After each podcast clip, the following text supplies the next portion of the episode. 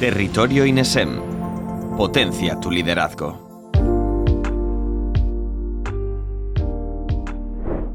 Si alguna vez has sentido interés por el marketing, las páginas web, los blogs o cómo funciona Internet, con seguridad has escuchado el término SEO.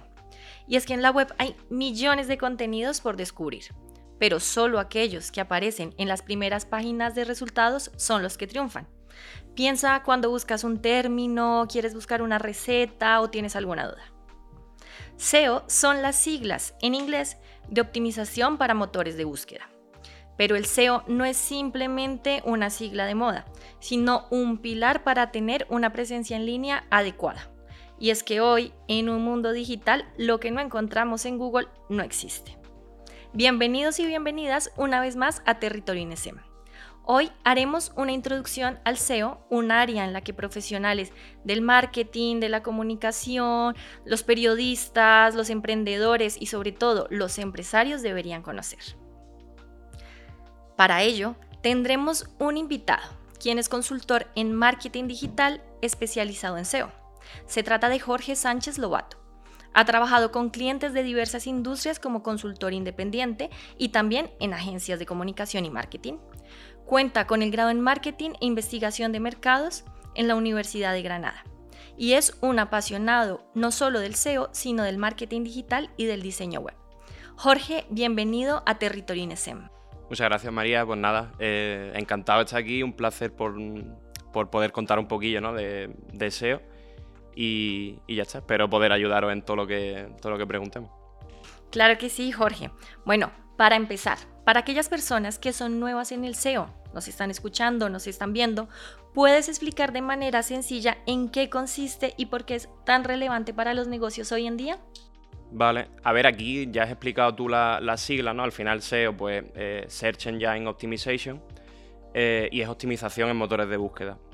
Ahí es verdad que con los últimos años cambia un poquillo la cosa y ya no es tanto como antes, que nos, basábamos solamente en las webs, sino que ahora pues eh, intentamos abarcar más, más cosas, ¿no? Entonces, yo defino un poco SEO pues como el proceso de optimizar mm, un activo digital eh, para hacerlo más visible eh, en los motores de búsqueda. ¿Vale? Entonces ahí pues hay que entender un par de cosas. ¿Qué es un activo digital? Pues puede ser eso, una página web, puede ser tu perfil de Google, ¿no? El, típico de Google Maps, puede ser un producto en Amazon, ¿no? Hay un montón de, cosas. Y entonces hacerlo más visible lo que va a hacer es que cuando alguien busca por algo relacionado con nuestro negocio, mm, sea más, al final esté más cerca en los motores de búsqueda, en los resultados, y lo vea más gente y probablemente pues lo compre más gente, ¿no? Si hacemos todo el resto de cosas bien. Claro, es que nuestros mm, negocios, nuestras empresas o nosotros mismos parezcamos en ese top de... Exactamente.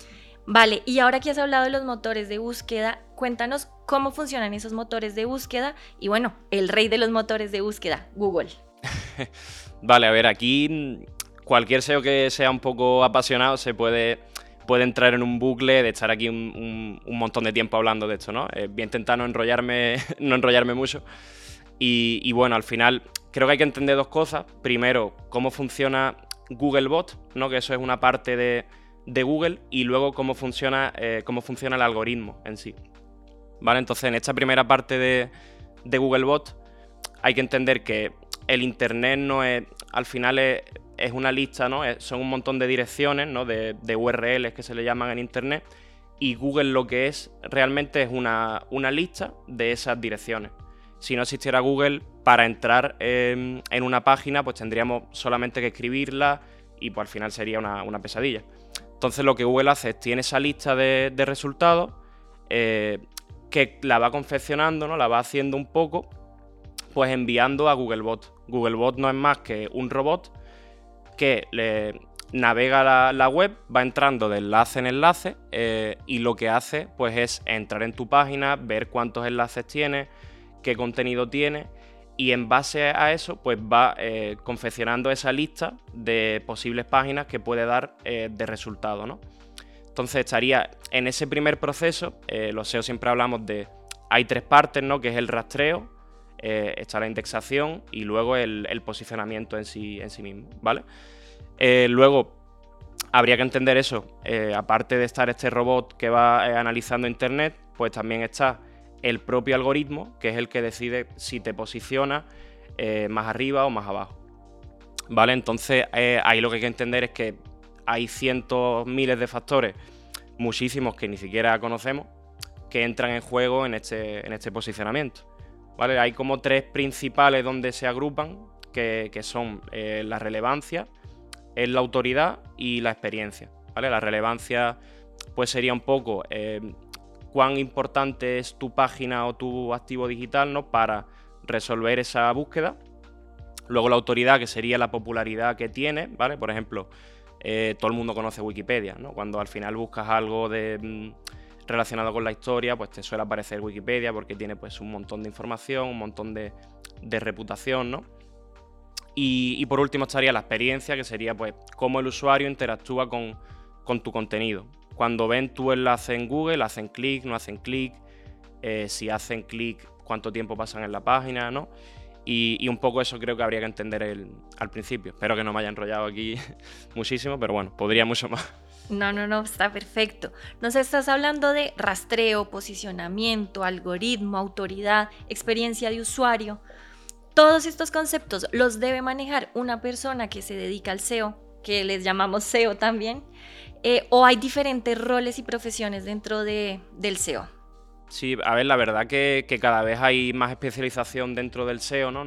Es, más raro encontrar, sobre todo en empresas o agencias grandes, un SEO que haga de todo, ¿no? Normalmente, pues eso, los áreas son, pues, por una parte SEO técnico, que sería, se centraría en esta parte que tú has comentado, ¿no? Que sería la parte de rastreo, indexación y posicionamiento. Luego pues estaría el SEO on page, que sería todo el SEO que se ocupa del contenido en la página, o sea, lo que podemos controlar, ¿no? Por así decirlo.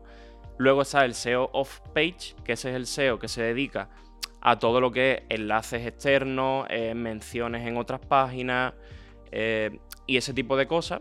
Y bueno, yo por lo menos distingo como otro más, que sería el SEO de contenido, que pues ese SEO sería el que más hace investigación de palabras clave, eh, planes de contenido, eh, prepararía lo que sería pues un, outline o un esquema para el redactor y yo distinguiría esas partes. Luego, bueno, dentro de cada empresa pues está el... Se puede ser SEO freelance, puede ser in-house, de agencia, ¿no? Hay un montón de, de tipos. Claro, y ahora, bueno, nos hablas de los diferentes tipos o ramas que hay de SEO. ¿Qué habilidades crees que debería tener un SEO o una persona que se quiera dedicar a, este el posicionamiento en buscadores? Mm. Vale, pues a ver, la verdad que el otro día estuve hablando de una en concreto, precisamente, que creo que es súper importante, que es la curiosidad, ¿vale? Y vaya, creo esto solamente porque en, este, en estos últimos años la inteligencia artificial, todos los cambios, yo creo que eso unido a que el SEO ya de por sí cambia día a día, aquí yo creo que la persona que no sea curiosa eh, tiene los días contados, ¿no? Al menos no va a ser todo lo bueno que podría ser. Entonces eso como habilidad es imprescindible. Luego, otra cosa quizá que, es importante, que mucha gente descuida, es la, capacidad de estrategia. Que al final eh, el SEO, ¿no? Tú puedes hacer mil cosas con, con el SEO, hay 20 variables que puedes tocar o cientos de variables, pero creo que lo más importante es esa parte de estrategia, saber entender bien el negocio, eh, hacia dónde quieren ir, ¿no? qué objetivos quieren conseguir y en base a eso trabajar eh, un poco. Y bueno, pues alguna habilidad más, quizá la analítica, ¿no? el saber de mm, un poco el recibir ese feedback de, de los datos eh, es súper importante. Y, bueno, bueno, ahora último, estos últimos años sí que te diría que como habilidad el, controlar la IA, ¿no? El, tener tu, eh, ese conocimiento de tratar con la IA al menos. ¿Vale? Porque si no, pues yo creo que tenemos los días contados, ¿no? El, trabajo algunos. Sí. Ya dedicaremos en, un momento un espacio a hablar de la IA porque es un tema que creo que a todas las personas hoy en día nos resulta indispensable conocerlas, que nos dedicamos al marketing y bueno. Sí, sí, está claro. Em, bueno, gracias por compartirnos estos, estas reflexiones sobre qué habilidades debería tener, que yo creo que están muy asociadas también a esa formación continua, ¿no? Nos dices, el SEO cambia todo el tiempo, entonces, pues las personas que nos dedicamos a ello deberíamos estarnos formando continuamente. Em, y bueno, como cambia tanto, también eh, los resultados no son evidentes. Muchas veces los clientes tienden a pedirte, no, mañana quiero aparecer en el primer resultado, mañana quiero que mi negocio cuando yo busque galletas de chocolate sea el primero. Eh, eh, bueno, me gustaría que explicaras, por si aquí hay alguna persona que no conoce de marketing digital, que nos cuentes cómo es el trabajo de SEO, ¿no? Es un, nos hablabas de estrategia, cómo se trabaja esta estrategia a largo plazo y si puedes contarnos algunas experiencias que hayas tenido de clientes de cómo el SEO ha favorecido su negocio. Vale. A ver, aquí me resulta también importante comentar lo que has dicho, ¿no? De quiero aparecer de un día, de un día para otro. Eh, esto en SEO, el que te prometa que vas a aparecer de un día para otro, eh, yo eh, tiraría para atrás, ¿no? Porque en SEO no hay nada rápido, ¿vale? Y sobre todo con negocios o webs nuevas, el, el tiempo que te va a llevar a hacer una estrategia va a ser mínimo 6, 12 meses, ¿vale? Eso como, como partiría de, esa base. Y es verdad que, claro, los clientes piden, ¿no? Pero también es labor nuestra de, intentar educar un poco de, oye, eh, esto que pides pues no es razonable, ¿no? E intentar un poco enderezarle. Luego, a nivel de estrategia, creo que de lo más importante que hay que tener claro, creo que lo he comentado un poco antes, pero sería el entender bien eh, qué tipo de negocio tenemos aquí, preguntar mucho también al cliente, oye, qué productos son para ti más rentables mm, o qué, en qué producto o servicio te gustaría a ti estar especializado en los próximos años, ¿no? Tener también esa visión de, negocio que tiene pues ese dueño, ¿no? Ese gestor del negocio e intentar transmitirlo pues en esas palabras clave que nosotros queramos posicionar. Luego, como algún ejemplo, eh, para aterrizar algo más, algún ejemplo más, más, sencillo quizá de entender, ¿no? Por ejemplo, aquí en ahora como freelance, ¿no? Como agencia he tenido un montón de clientes y ahora como freelance pues también tengo algunos, ¿no? Y, bueno, por ejemplo, me entró un cliente que lo que tiene eh, es un restaurante de desayunos, ¿no? Pero no es el típico restaurante de mm, tostada, mm, cutre y café y café malo, ¿no? Sino tipo brunch, ¿no? Claro, exactamente, justo, justo brunch. Entonces, pues precisamente lo que, lo que hice con él fue, fue con eso, ver, oye, ¿cómo, ¿qué negocio tenéis? Pues fui allí, ¿no? Vi también lo que tenían. Y, una cosa que hicimos muy importante en cuanto a estrategia y que realmente no tiene nada de SEO, ¿no? Es de, decirle, oye, vamos a coger el, el, negocio, vamos a centrarnos en branch, ¿no? Porque veo que aquí hay una oportunidad de posicionarnos aquí y no hay realmente tanta competencia. Y entonces a partir de ahí hicimos una campaña, eh, prácticamente global, ¿no? De cambiar incluso pues, el nombre de negocio, eh, cambiar incluso productos y servicios que, no eran tan enfocados a branch y meterlos ahí. Eh, lanzar una web súper enfocada a branch, con fotografías de branch, eh, o sea, enfocarlo mucho ahí, ¿no? ¿Y qué ha pasado? Pues que al final en unos 6, 7 meses que lleva este cliente conmigo, ha visto cómo ha crecido la, facturación, ¿no? Y esto eh, siempre se habla en SEO de, no, crezco la facturación en no sé cuántos por ciento. Y es verdad que no todos los casos son así, pero es verdad que hay, veces que sí, ¿no? Y en este caso, pues el cliente ha crecido en el doble la facturación. Entonces, eh, ha sido un impacto muy, muy grande y muy positivo. Eh, mira, Jorge, antes de continuar, hay un concepto que creo que no hemos abordado y que es súper importante, y es que expliquemos ¿Cuál es la diferencia entre SEO y SEM? ¿no? Ese posicionamiento orgánico y el que ya te implica pago. Eh, ¿Nos podrías contar un poco? Sí, es verdad que, es muy importante también tenerlo en cuenta, porque al final, eh, sobre todo a la persona que no trabaja en algo tan relacionado con las búsquedas o está, echando el día en Google, ¿no? no sabe tampoco la diferencia. Tú cuando haces una búsqueda eh, en Google, ¿no? sobre todo ahora, pues lo más típico es que te aparezca un listado de resultados y luego pues te aparezca pues quizá algún mapa si es una búsqueda local, eh, quizá te aparezcan preguntas frecuentes si es una consulta más eh, informacional o más comercial. Entonces la diferencia que hay con deseo con SEM es que al final el, el SEM es de pago. Tú solamente para aparecer sí que tendrías que hacer ese, ese pago, tener esa campaña con Google y aquí pagarías por el clic. El SEM se paga por cada clic, ¿vale?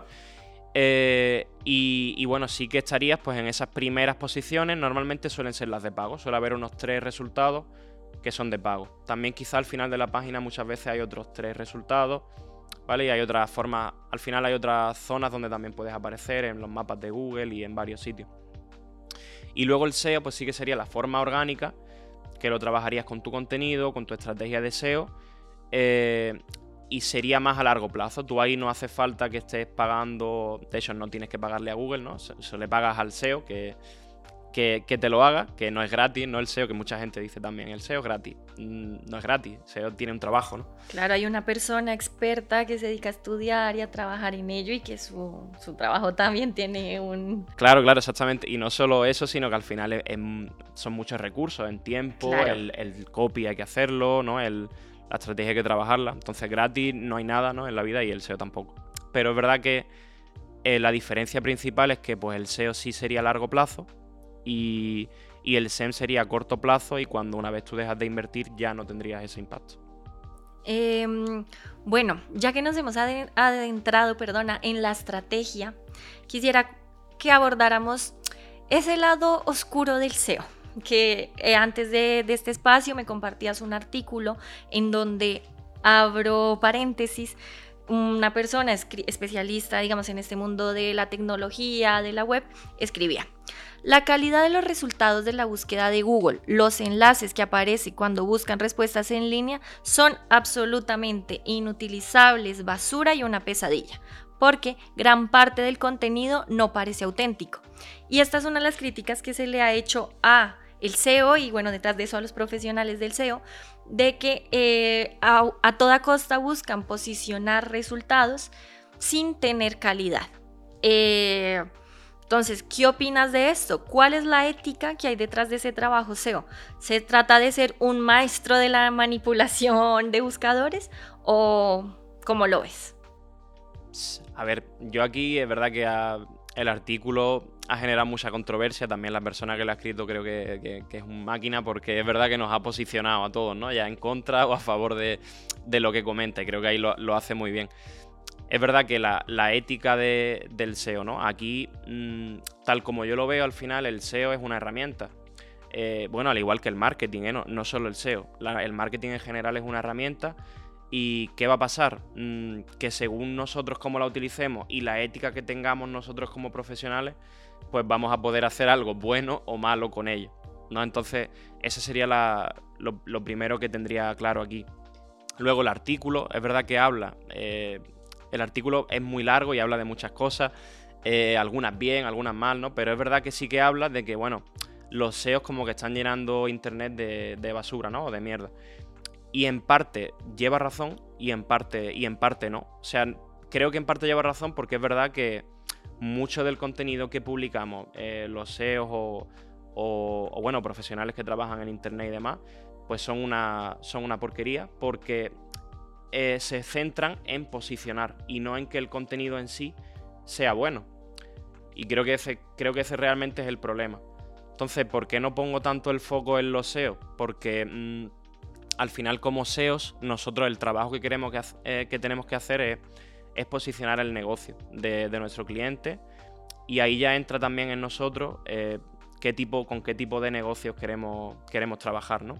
Yo, por ejemplo, no, pues no trabajo ni con temas de prostitución, ni con temas de eh, más controversicos, casas de apuestas, pero eso depende al final de, de, cada uno. Entonces creo que la, lo que tenemos que hacer es eso, tener muy claro con quién vamos a trabajar, la responsabilidad que tenemos y, luego lo que sí que pediría es que, claro, el SEO no es el que tiene tanto el problema. El problema es que Google permite que esa basura o mierda de contenido, con perdón, eh, esté ahí en Google. Entonces, yo creo que hacemos al final que Google se ponga las pilas y cambie, cambie el algoritmo, que lo mejore y que cada vez menos contenido de, basura no esté, esté por ahí en Internet. Bueno, justamente hablabas que Google también eh, permite o no que se cuele este contenido basura. Justamente quería hablarte de la última actualización de Google que salió hace poco y que señala la importancia de crear contenido de calidad.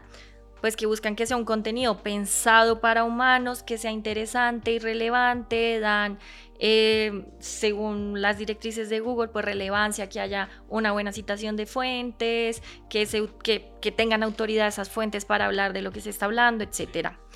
Eh, quisiera que me contaras qué es importante para tener una buena estrategia de SEO que se adapte eh, a esa realidad del marketing tan cambiante y que cumpla con esas normativas o con esa guía que envía Google y los buscadores para que nuestra información pues sea relevante.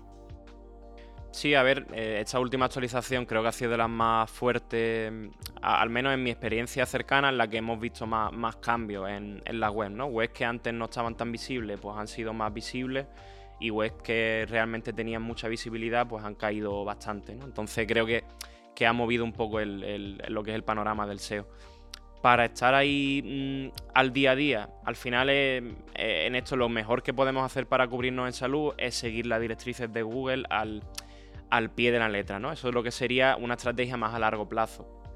Eh, pues bueno, eso, tener al final el contenido que sea de calidad, que la persona que lo escriba mm, realmente sepa de lo que está hablando, tenga experiencia directa con el contenido, ¿no?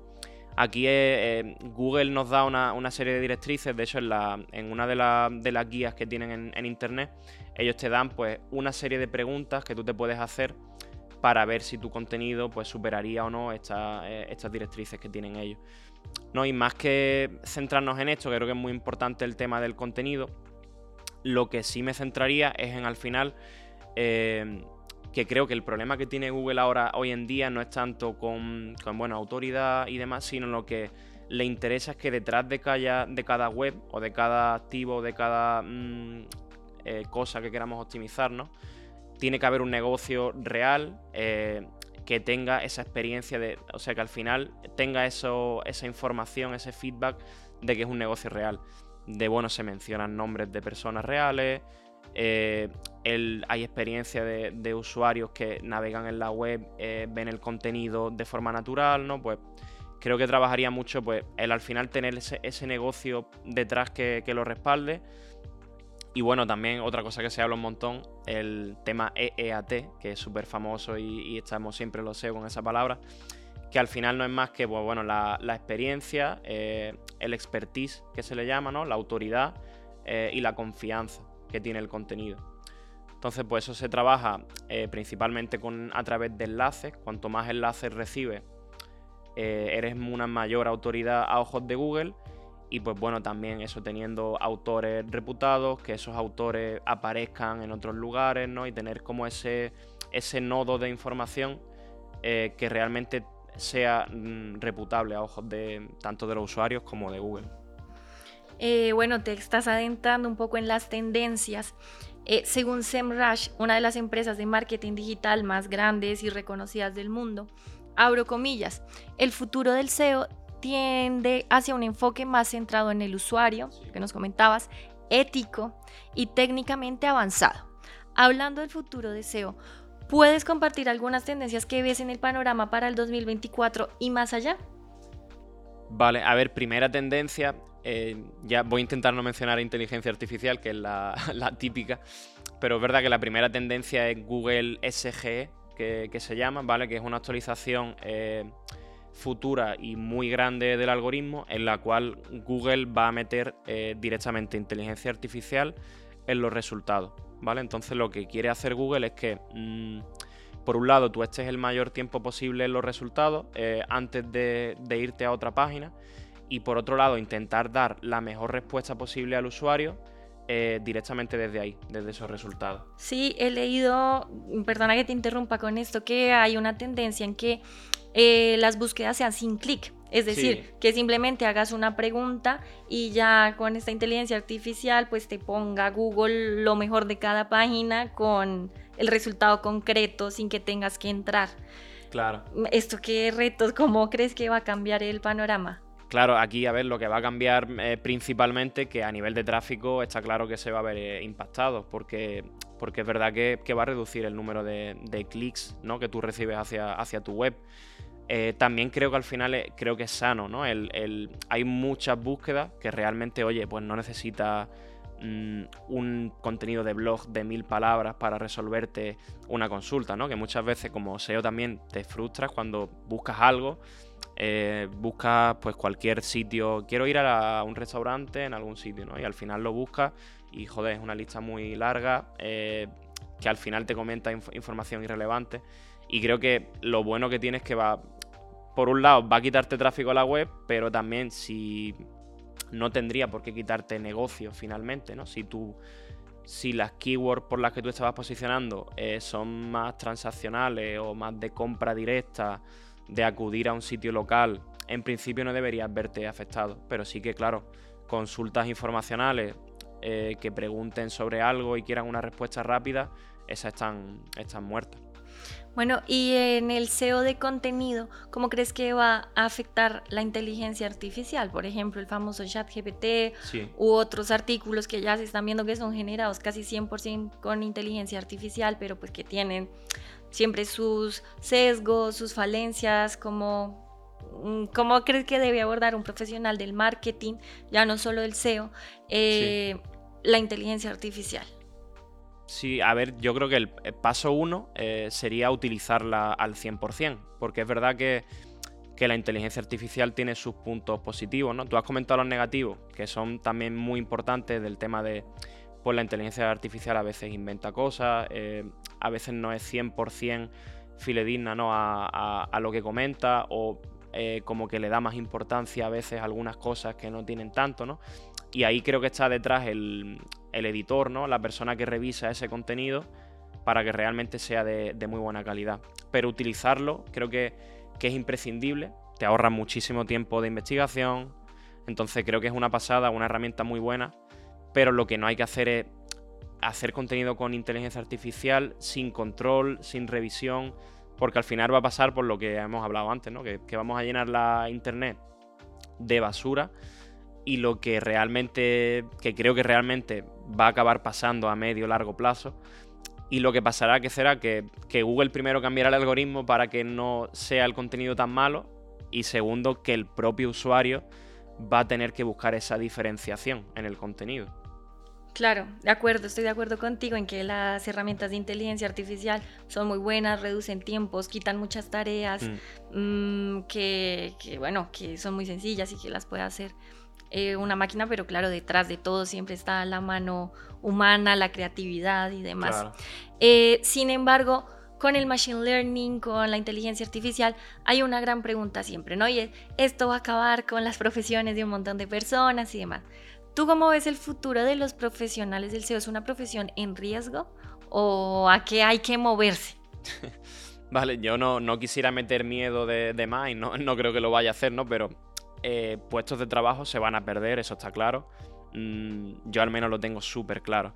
Porque vale que la, inteligencia artificial no te va a sustituir al 100%, pero es verdad que tu trabajo lo hace mucho más productivo. O sea, para lo que antes se necesitaban tres personas, ahora se va a necesitar una. Entonces, eso yo creo que es inevitable, tanto en el SEO como en cualquier puesto del marketing digital. Aquí no se escapa ni Dios.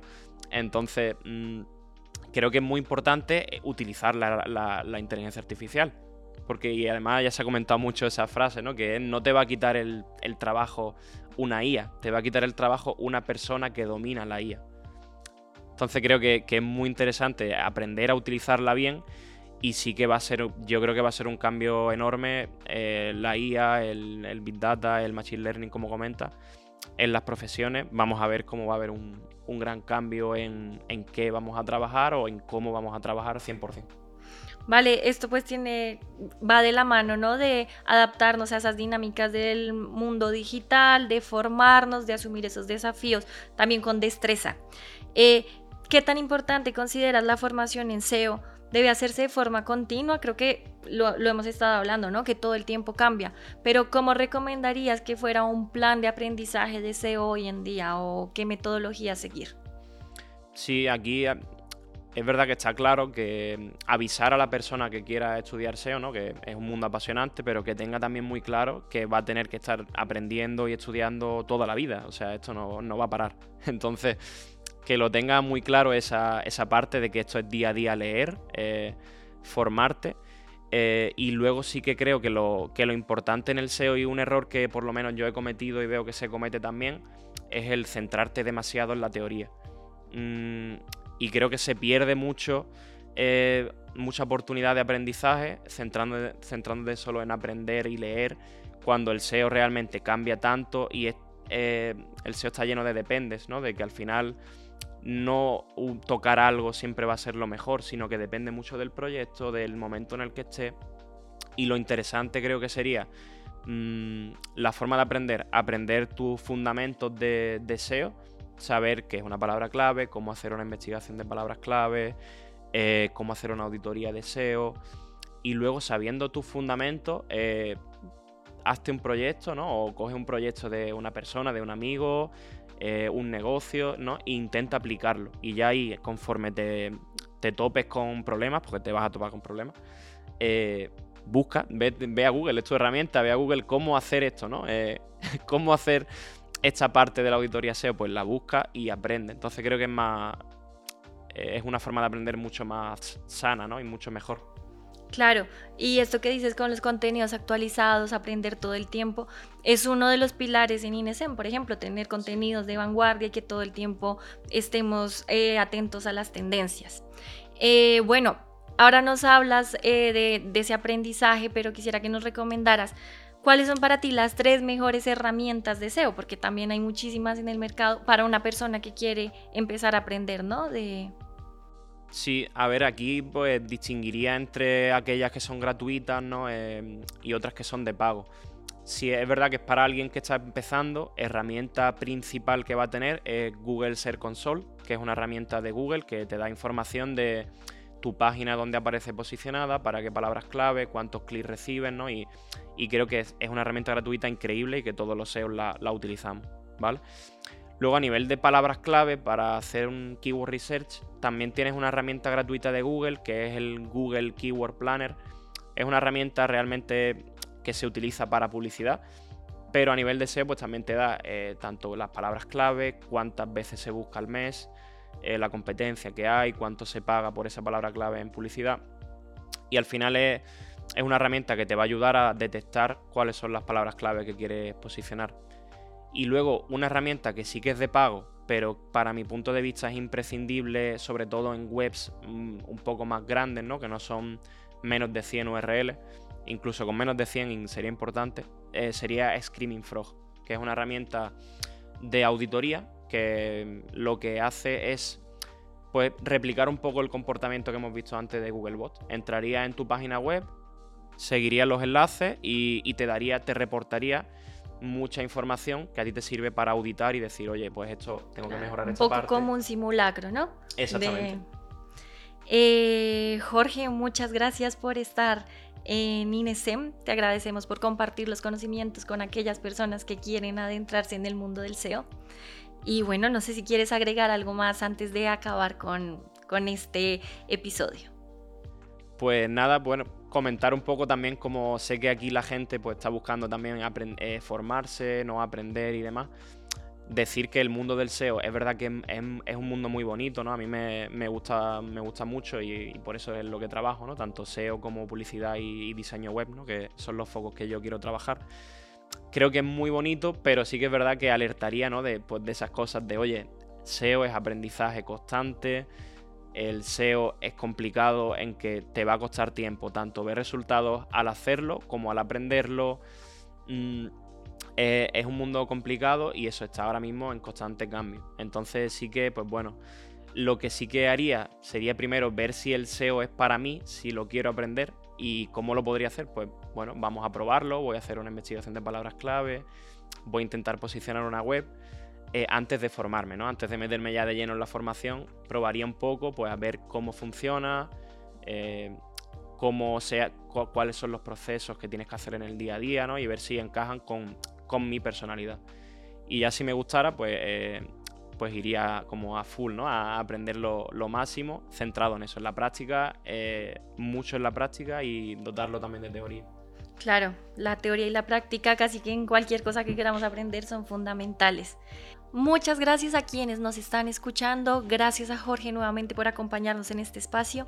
Los invitamos a seguir conectados con Territorio INESEM porque pronto estaremos abordando nuevas temáticas relacionadas con el mundo de los negocios, el marketing, el emprendimiento. Muchas gracias a todos y esperamos verlos nuevamente.